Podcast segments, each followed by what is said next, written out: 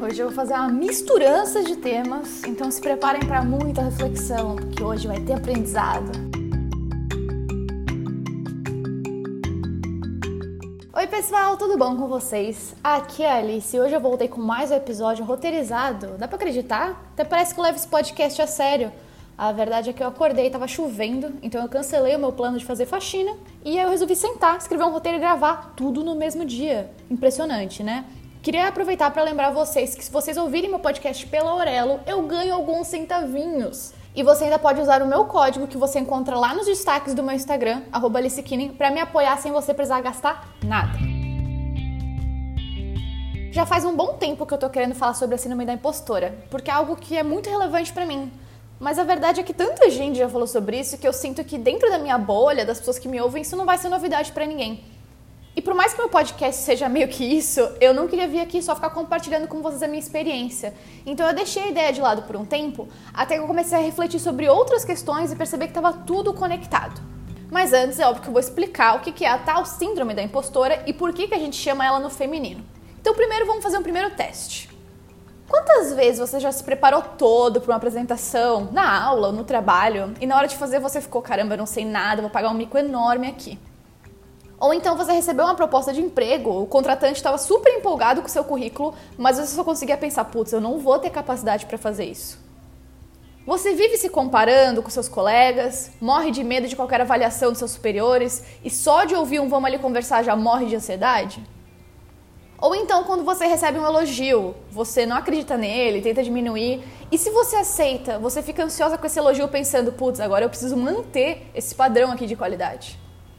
E principalmente a maior questão de todas. Já aconteceu de você estar numa posição de destaque, tá tendo sucesso em alguma coisa e achar que você não merecia aquilo, achando que logo todo mundo ia perceber que você era uma grande fraude e querer te tirar daquela posição? Pois é, essa é a tal da síndrome da impostora.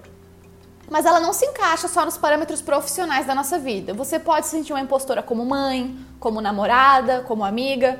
A única regra, digamos assim, é você duvidar das suas conquistas e sempre acreditar que você não mereceu aquilo, que foi pura sorte e logo todo mundo vai perceber que você estava enganando as pessoas. Apesar de esse termo estar sendo estudado desde o fim dos anos 70, a relevância dele é mais recente. Talvez porque a gente tem personalidades muito importantes, como a própria Michelle Obama, que começaram a falar mais sobre isso nos últimos anos. Talvez vocês já ouviram falar disso, mas existe uma pesquisa foi feita pela HP que mostra que as mulheres elas só se candidatam para uma vaga de emprego se elas verem que elas preenchem todos os pré-requisitos. Já os homens, se eles preenchem 60% dos requisitos, ou seja, um pouco mais da metade, já tá bom e eles vão se candidatar para esse emprego. Eu não acho que eu preciso explicar aqui para vocês como a sociedade patriarcal mina a confiança das mulheres e faz com que os homens acreditem que eles são capazes de qualquer coisa, né? Falar de diferença salarial, de presença em cargos de chefia, na diferença de tratamento. Eu ia precisar de um outro podcast inteiro só para falar sobre machismo. Só que eu acho que dá para vocês entenderem por que a síndrome da impostora afeta tanto as mulheres, né? E aqui antes de eu começar, vou fazer mais um recorte. Eu tô falando da minha realidade como uma mulher branca. Mas no podcast Afetos, a Gabi Oliveira, que é uma pessoa que eu admiro muito, falou de algo muito importante, que a gente fala muito da síndrome da impostora afetando mulheres, já que os homens têm tudo e são extremamente privilegiados. Só que a gente esquece que essa não é a realidade dos homens negros. Elas têm um episódio muito legal falando sobre a síndrome da impostora a partir dessa visão. E eu recomendo que vocês ouçam porque é uma outra vivência que está fora do meu escopo, mas que acho que todo mundo precisa conhecer. Eu passei muito tempo da minha vida dizendo para todo mundo que eu era muito sortuda. Afinal, são poucos jornalistas que se formaram comigo e conseguem realmente trabalhar como repórter. E é óbvio que não é todo mundo que quer trabalhar como repórter. Eu mesmo achava que eu não queria antes de eu virar uma. Mas eu sei que muitas pessoas adorariam e simplesmente não conseguem uma vaga. Só que a verdade é que eu não tive sorte.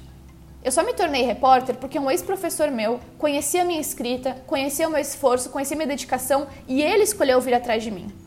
Eu nunca me coloquei à disposição para esse cargo, ele teve que insistir para eu aceitar.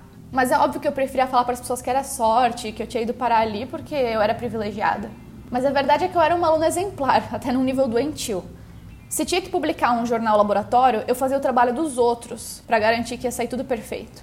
Quando a gente tinha que publicar um site, eu editava o vídeo de todos os meus colegas, porque eu queria que todos ficassem perfeitos.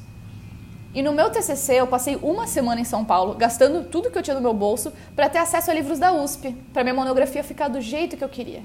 E ainda assim, quando chegou a hora de escrever ela, eu não conseguia, porque eu achava que eu não sabia nada, ia ficar tudo um lixo. E é óbvio que tudo isso me perseguiu no meu trabalho. Eu passo a maior parte do tempo achando que eu não sou boa o suficiente, que qualquer jornalista é melhor do que eu, que todo mundo entende mais de economia e de política do que eu e eu vou perder meu emprego por isso. Eu já passei por uma fase em que todos os dias eu ia trabalhar com medo de que naquele dia o meu chefe ia perceber que eu era uma grande fraude e ia me demitir. E tem várias pequenas coisas no meu trabalho que acabam virando enormes por conta da minha insegurança. Um exemplo é que desde que eu me tornei repórter, eu sofro muito para ligar para as pessoas, para fazer telefonemas. Especialmente se eu estou na frente dos outros. Eu sempre acho que os meus colegas vão julgar as perguntas que eu estou fazendo, sendo que isso nunca aconteceu. Ou então que o entrevistado vai falar alguma coisa que eu não vou saber do que ele está falando e a minha insegurança não vai deixar com que eu seja honesta para ele e diga: Você podia me explicar melhor sobre isso?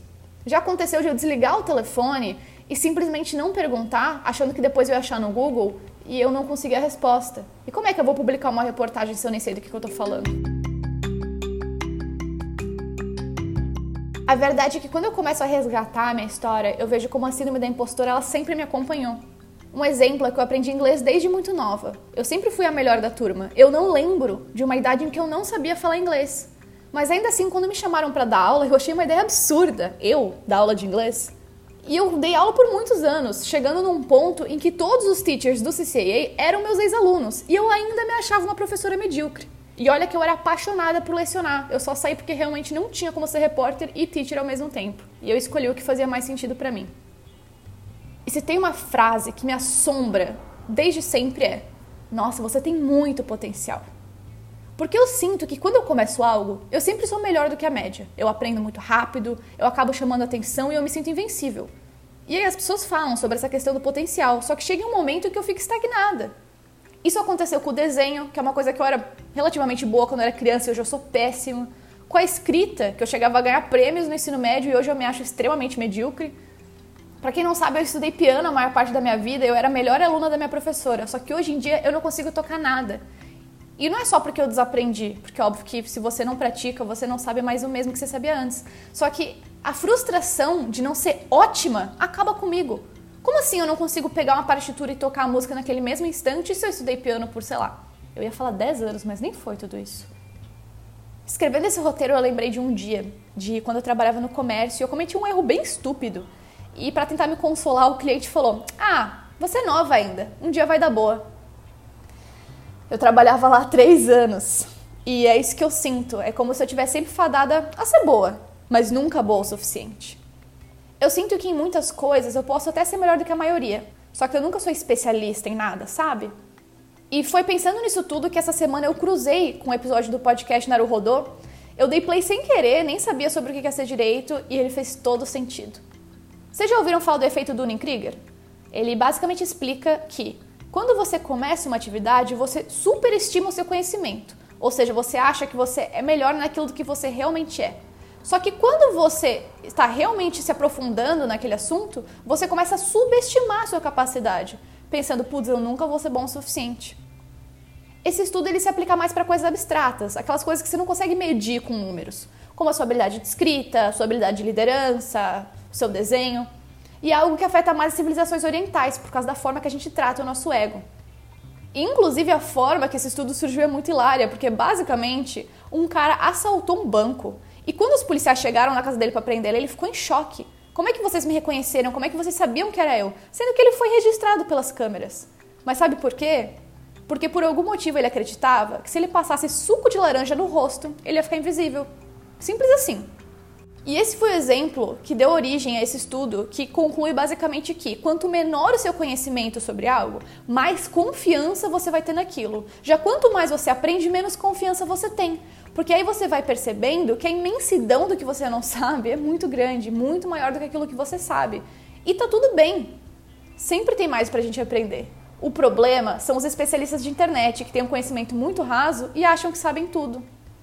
E sabe o que eu acho mais interessante sobre esse estudo? É que ele não se aplica para crianças, porque você ainda não foi estragado pela sociedade. E isso me lembrou de um outro podcast que eu ouvi esses dias, inclusive eu já indiquei aqui, que é o Pra Dar Nome às Coisas. Lá no terceiro episódio, um dos primeiros, a Nath fala sobre quando a gente é criança, e aí você pensa, qual que é o sonho da criança? Ser astronauta? E a criança não vai achar, poxa, eu não vou ter a capacidade de ser astronauta. Quando você é criança, você acredita que você vai conseguir chegar lá. E aí você de repente vira adulto e você não acredita nem que você consegue desempenhar o seu próprio trabalho, que você faz todos os dias. E a verdade é que minha insegurança está muito ligada à minha infância. Para quem não sabe, eu sou irmã de um pequeno gênio. Pequeno que agora já tem 20 e poucos anos, mas enfim. O meu irmão mais novo ele tem uma inteligência lógico-matemática muito acima do padrão. E quando você está na escola, basicamente essa é a única inteligência que importa, ninguém fala sobre os outros tipos de inteligência. Então, meu irmão, ele era considerado inteligente, enquanto eu era a engraçada, a que tinha amigos, a que era mais comunicativa, e tudo isso parecia completamente inútil na época. Foi só depois de adulta que eu entendi que eu valorizava isso mais do que saber fazer conta ou decorar alguns fatos. O que não significa que eu esteja em paz com o fato de que quando eu vou conversar com alguém, eu não sou uma máquina de dados. Eu queria muito ser uma máquina de dados que nem meu irmão. Mas eu não sou e tá tudo bem. Eu lembro na minha adolescência quando meu irmão passava o dia inteiro jogando e ele só tirava 10 no boletim, enquanto eu passava o dia inteiro estudando e eu tirava 8. A nota 8 sempre me perseguiu. Para mim era um atestado de como eu sou uma pessoa mediana.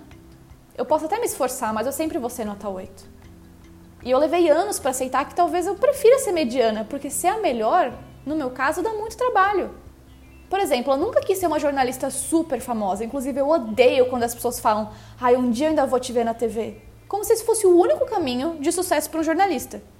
Spoiler para vocês, tem muitos jornalistas que não querem trabalhar na TV.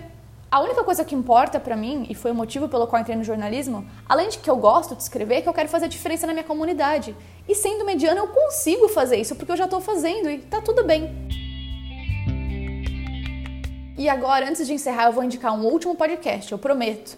E é mais um episódio do Vida Simples e Outras Coisas, que eu também já comentei aqui. E é um episódio mais recente da Bruna, em que ela fala sobre algo que é muito lindo, que é o fato de que a gente muitas vezes deixa de aproveitar o nosso potencial tentando esconder ele. Porque a gente deixa a nossa insegurança tomar conta, a gente deixa de contribuir com a sociedade por ter vergonha da possibilidade de falhar, ou até às vezes de parecer exibido, ou não suprir nossas próprias expectativas. Viu como está tudo conectado? A gente é criado para duvidar da nossa capacidade. A gente nunca acredita que nós somos boas o suficiente. E aí, com isso, a gente deixa de usar todo o nosso potencial com medo de falhar. Tudo por conta dessa insegurança. E hoje, aproveitando esse tema, eu vou deixar aqui a indicação de dois livros de amigas minhas que são muito queridas e talentosas e que quase não colocaram o trabalho no mundo por conta da insegurança. Um deles é um apanhado de crônicas tragicômicas, como a própria autora coloca. Ai, que chique chamar amiga de autora, né? A Gabi Monteiro publicou o e-book do Cinza sobre tudo aquilo que não cabe e foi um abraço no meu coração. Ver todas as vulnerabilidades dela ali nas páginas me ajudou muito a entender as minhas. Muito obrigada, Gabi. E o segundo é um livro que me desmontou e me reconstruiu. Foi até difícil de acreditar que foi uma amiga minha que escreveu, que é Cães. A Julia Grillo é simplesmente sensacional, em níveis que às vezes eu nem entendo o que ela está falando. E ela é uma quase psicóloga, metida filósofa, e ela conseguiu, falando da cafeína, que é a cachorrinha dela, me ajudar a entender tantas coisas sobre mim. E por fim, eu percebi que nesses últimos meses eu não recomendei um dos livros que eu mais amo e que mais me transformou, que é Um Lugar Bem Longe Daqui, da Delia Owens. É sobre uma menina que foi abandonada ainda criança no pântano e ela aprende a se virar como pode, mesmo estando completamente distante do que a gente entende como certo e errado. E eu acho que faz muito sentido nesse episódio porque ele mostra como o nosso conceito de conhecimento, de aprendizado, não vale nada no fim das contas. Lembrando para vocês que eu sempre deixo todas as indicações na descrição do episódio, inclusive dos outros podcasts que eu comentei aqui. Então eu queria deixar aqui para você essa mensagem de a gente ter mais carinho com as nossas conquistas, de entender que a gente está sim fazendo mais do que nossa obrigação e nós não somos farsas. E querendo ou não, eu vou ter que voltar para a sugestão de todos os episódios aqui, que é procure terapia. Procure ajuda profissional. Mas você também pode fazer coisas no seu dia a dia que fazem você se sentir melhor, como fazer uma listinha com as coisas que você já conquistou, com as coisas na qual você é boa. Entender que você pode sim melhorar e que isso é bom e conversar com seus amigos sobre isso, porque tem uma certeza que eu posso te dar é que você não tá sozinho nessa. E eu quero encerrar esse episódio com um tweet que eu li um dia desses, que infelizmente eu não lembro de quem é, mas que tem tudo a ver com o que a gente falou hoje. A gente costuma falar muito sobre procrastinação como se fosse uma falha nossa, como se fosse preguiça. Só que a gente esquece que a procrastinação, na verdade, pode estar escondendo coisas muito maiores. Esse tweet até colocou a procrastinação como uma palavra gourmet para falar sobre insegurança para falar sobre quando você é muito perfeccionista e não se sente capaz de fazer alguma coisa, você não sabe por onde começar, você não tem uma visão de futuro. E foi o que aconteceu, inclusive, com esse podcast. Quem ouviu o primeiro episódio sabe. Eu passei anos da minha vida pensando em algo perfeito que eu queria fazer e não fazendo nada. Até que eu simplesmente aceitei que o feito é melhor do que o perfeito e eu comecei a gravar. Eu espero que você tenha coragem de fazer o que te faz feliz, sem tornar isso um fardo na sua vida. Muito obrigada por me ouvir até aqui e até a próxima. Tchau!